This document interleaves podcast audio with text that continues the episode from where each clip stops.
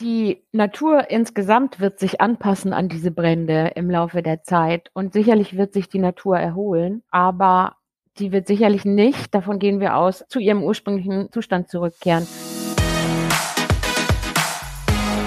Pet Talks Klartext, der Interview-Podcast von Deine Tierwelt. Hallo und herzlich willkommen zu einer neuen Folge von Pet Talks Klartext, dem Interview-Podcast von Deine Tierwelt. Und diese Folge ist eine andere Folge als sonst, nämlich eine Update-Folge. Denn ihr erinnert euch bestimmt, Anfang des Jahres haben wir über die verheerenden Waldbrände in Australien gesprochen und die Feuer haben damals hunderttausenden Tieren das Leben gekostet und so manche Populationen sogar an den Rand des Aussterbens gebracht.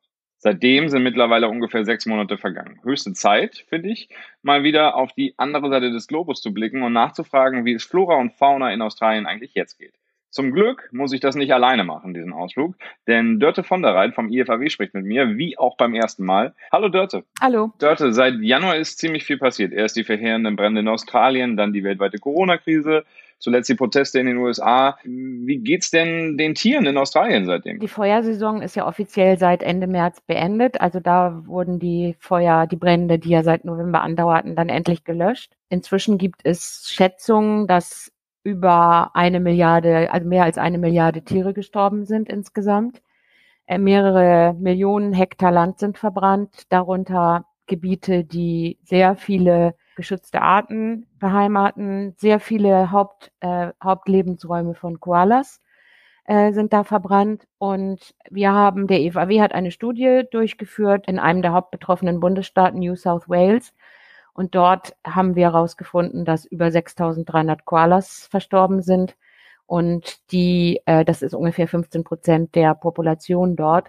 In anderen Regionen sind die Zahlen aber wesentlich höher. Und es bezieht sich letztendlich, das ist jetzt nur der eine Bundesstaat. Die Gesamtzahlen sind natürlich, es sind Tausende von Koalas dort verbrannt und viele, viele andere Tierarten. Äh, wir haben ja mh, hm, mit unseren Partnern vor Ort viele Tiere versucht zu retten besonders Koalas, weil die extrem gefährdet waren durch diese Brände und die Tiere sind teilweise wieder ausgewildert worden, in unseren Rettungsstationen aufgepäppelt worden, dann wieder ausgewildert worden.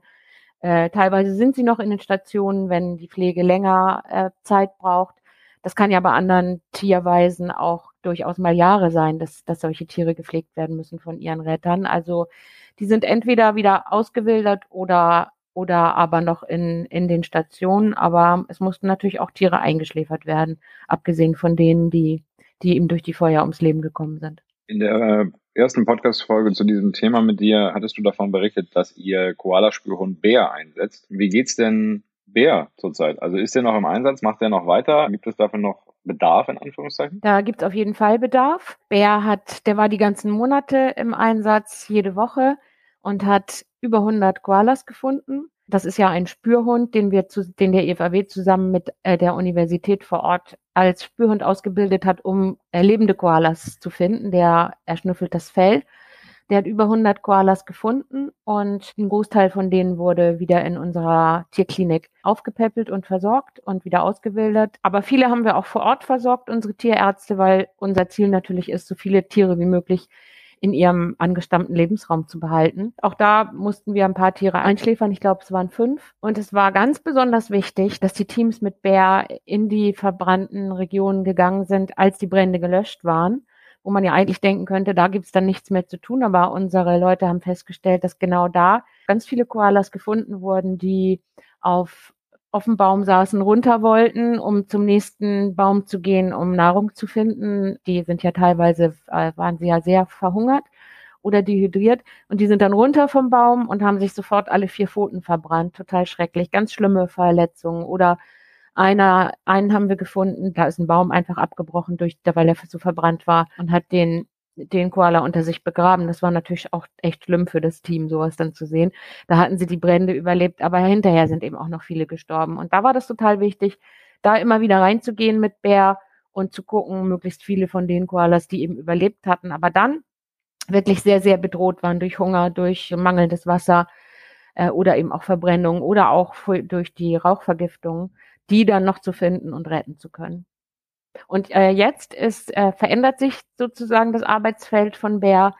Der ist ja eigentlich einem Wissenschaftsteam zugeordnet und das war jetzt akute äh, Rettung, Tierrettung. Was er gemacht hat im akuten Einsatz. Aber jetzt wird er sich wieder mehr der Forschung widmen, wenn man so will. Jetzt gehen die Teams raus und betreiben richtig Forschung, wollen sehen, wo sind jetzt die Koalas, wie viele sind es, wie ist der Gesundheitszustand und haben sie Nahrung. Das ist jetzt so das Aufgabengebiet. Wenn Koalas gefunden werden, dann werden die teilweise besendet, so dass man dann verfolgen kann, äh, wohin sie sich bewegen und wo die Hauptlebensräume sind.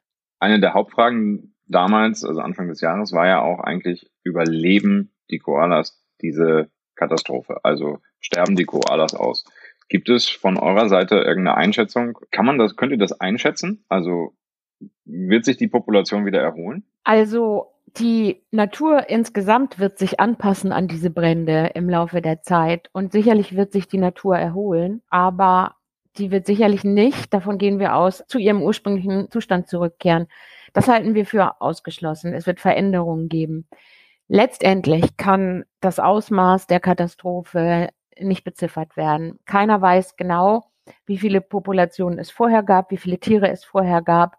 Und deswegen kann man das auch jetzt nicht feststellen. Das ist ja auch wahnsinnig schwer, Koalas zu erforschen, weil die sehr, sehr scheu sind und sehr schwer zu finden sind. Deswegen ist eben dieser Spürhund so wichtig, weil der viel mehr sieht und erschnüffelt, als, als Menschen das könnten. Aber zu sagen, wie viele Koalas jetzt wirklich überleben, das ist ganz schwer. Wir und auch andere Organisationen machen das halt in bestimmten Regionen. Wir haben einen Report gemacht über diese Region New South Wales und haben da eben festgestellt, speziell in der Region sind es über 6000. Aber eine Gesamtzahl kann man nicht sagen. Es haben Koalas überlebt. Es gibt aber auch zum Beispiel vereinzelte kleine Populationen, die, die es nur in bestimmten Gegenden gab und die teilweise jetzt schon ausgelöscht sind.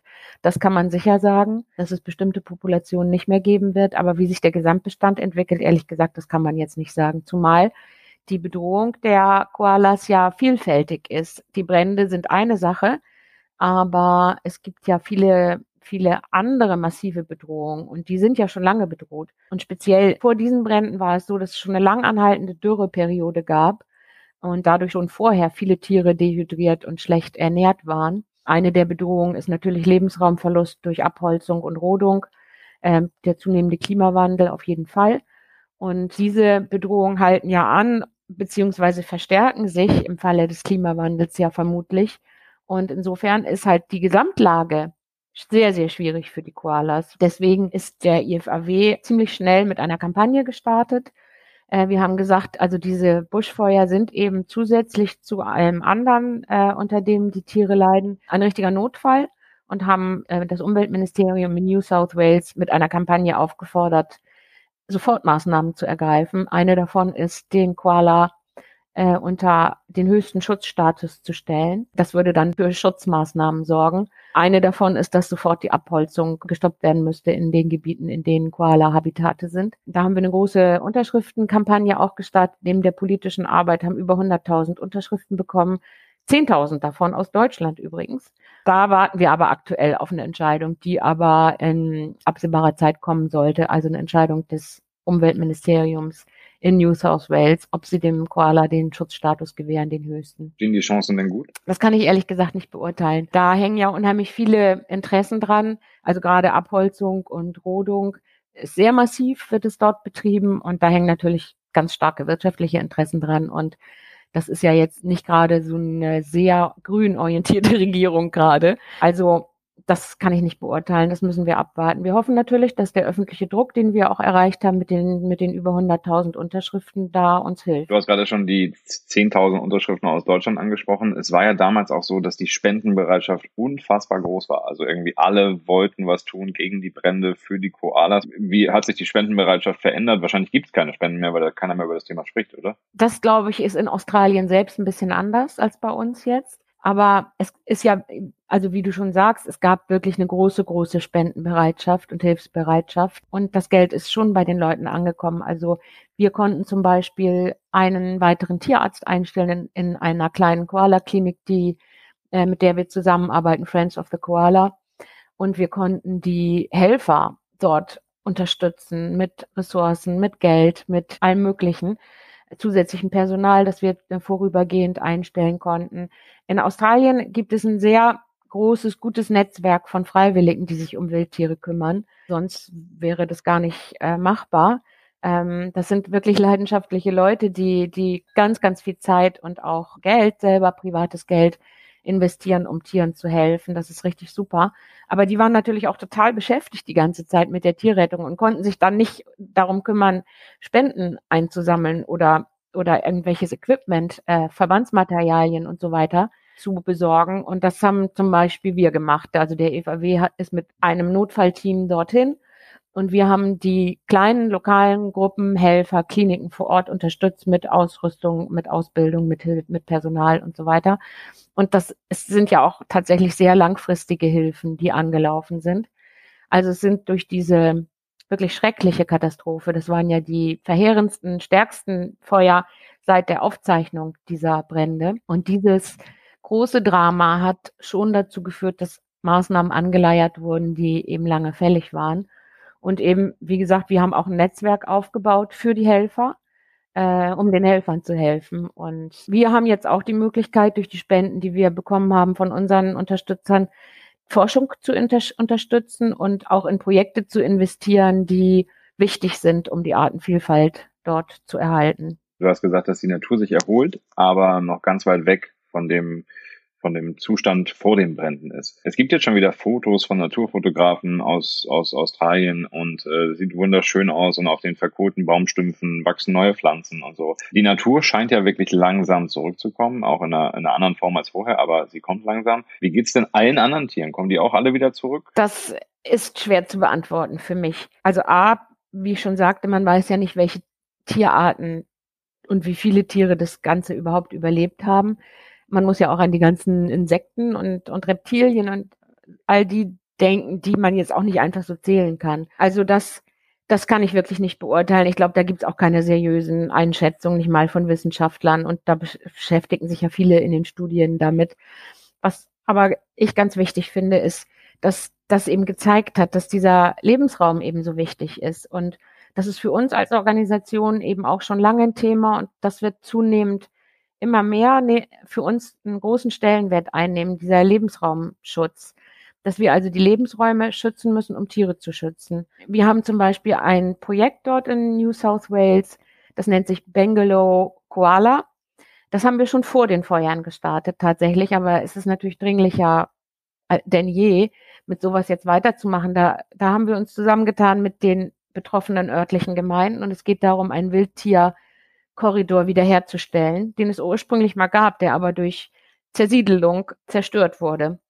Das ist so eine Region von 50 Kilometern. Das ist ein Gebiet mit einer ganz, ganz, ganz hohen Artenvielfalt.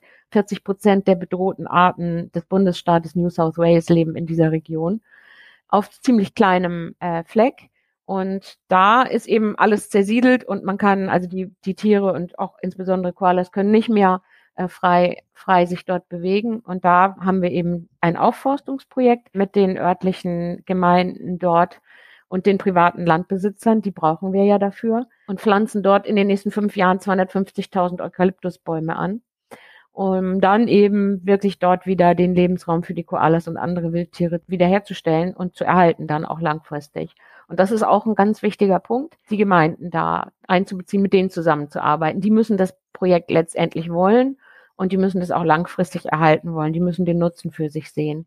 Es ist ja auch tatsächlich so, dass der Koala ein ikonisches Tier für Australien ist und sehr, sehr wichtig für den Tourismus. Und gerade jetzt mit Covid-19 ist, ist ja der Tourismus eine ganz äh, schwierige Geschichte. Und ich denke auch, hm, das ist für die Gemeinden ja auch eine wichtige Einkommensquelle. Wenn sie die Koalas dort haben, kommen auch die Touristen dahin. Und ja, insofern solche Projekte, Lebensraumschutzprojekte, wie wir das dort haben, sind ganz, ganz wichtig. Also das ist eigentlich Hauptfokus im Moment bei uns. 250.000 Eukalyptusbäume kosten wahrscheinlich eine ganze Stange Geld, um das mal so flapsig auszudrücken. Eure Arbeit, die Leute vor Ort, die Experten, die Tierärzte, alles kostet Geld, was ihr macht. Wie können wir helfen? Tatsächlich durch Spenden. Wir sind ausschließlich Spenden finanziert. Wir leben wirklich von den Menschen, die uns einen kleinen Betrag jeden Monat geben. Und, und das ist wirklich die Hilfe, die wir dann weitergeben können an die Partner vor Ort und ähm, eben an unsere Büros. Der EVW ist ja so aufgestellt, wir haben Büros in den Ländern, in denen wir arbeiten und arbeiten dort nur mit Einheimischen zusammen. Also unsere Mitarbeiter sind alle von dort. Also wenn man uns unterstützen möchte, auf jeden Fall durch Spenden, aber natürlich auch durch Unterschriften, sich auf unserer Webseite informieren, wie man aktiv werden kann. Zum Beispiel diese Petition, die ich vorhin erwähnt habe, an den Umweltminister in New South Wales. Wenn da 10.000 solche Unterschriften aus Deutschland kommen und 30.000 aus Frankreich, das ist schon, das ist schon ein Druck, der da entsteht gerade, auch noch wenn das international ist. Also sowas ist wirklich wichtig und da würden wir uns sehr freuen, wenn uns die Hörer da unterstützen. Ja, ich würde sagen, das ist ein wunderbares Schlusswort. Ich würde mal kurz zusammenfassen. Ein halbes Jahr nach den Waldbränden in Australien haben wir nochmal einen Blick nach Down Under geworfen. Und das Ergebnis ist, äh, die Natur erholt sich langsam, aber ist von dem Urzusprung leider ganz weit entfernt. Und die Koalas im Idealfall schaffen es und sterben nicht aus, auch wenn tausende Tiere es leider nicht überlebt haben. Und wir halten fest, der IFAW braucht ein bisschen Unterstützung auch von euch. Ich verlinke euch die Facebook-Seite und die Webseite äh, vom IFAW. Ihr könnt dann was spenden oder euch informieren oder auch nur einfach dem IFAW bei Facebook folgen. Bleibt einfach mit dem Thema drin. Dörte von der Reit vom IFAW hat mit mir über Australien gesprochen. Vielen lieben Dank, Dörte. Sehr gerne. Und auch euch natürlich vielen Dank fürs Zuhören. Kommende Woche gibt es übrigens wieder eine Folge von Pet Talks Klartext. Ich werde mit Nadine sprechen, die einen Tierversuchsspiegel ein liebevolles Zuhause gibt und gegeben hat. Und wie es ist, mit einem Laborbeagle zu leben, welche Herausforderungen es gibt. Darum wird es nächsten Freitag gehen. Anschließend daran gibt es dann die nächste Folge von meinen Kolleginnen Kiki und Lisa. Und das wird dann übrigens auch noch die letzte Folge von den beiden unter der Flagge von Deine Tierwelt sein. Aber ohne zu viel zu verraten, ab Juli geht es mit den Pet Talks hier richtig rund. Seid gespannt und bis dahin bleibt gesund und bis zum nächsten Mal.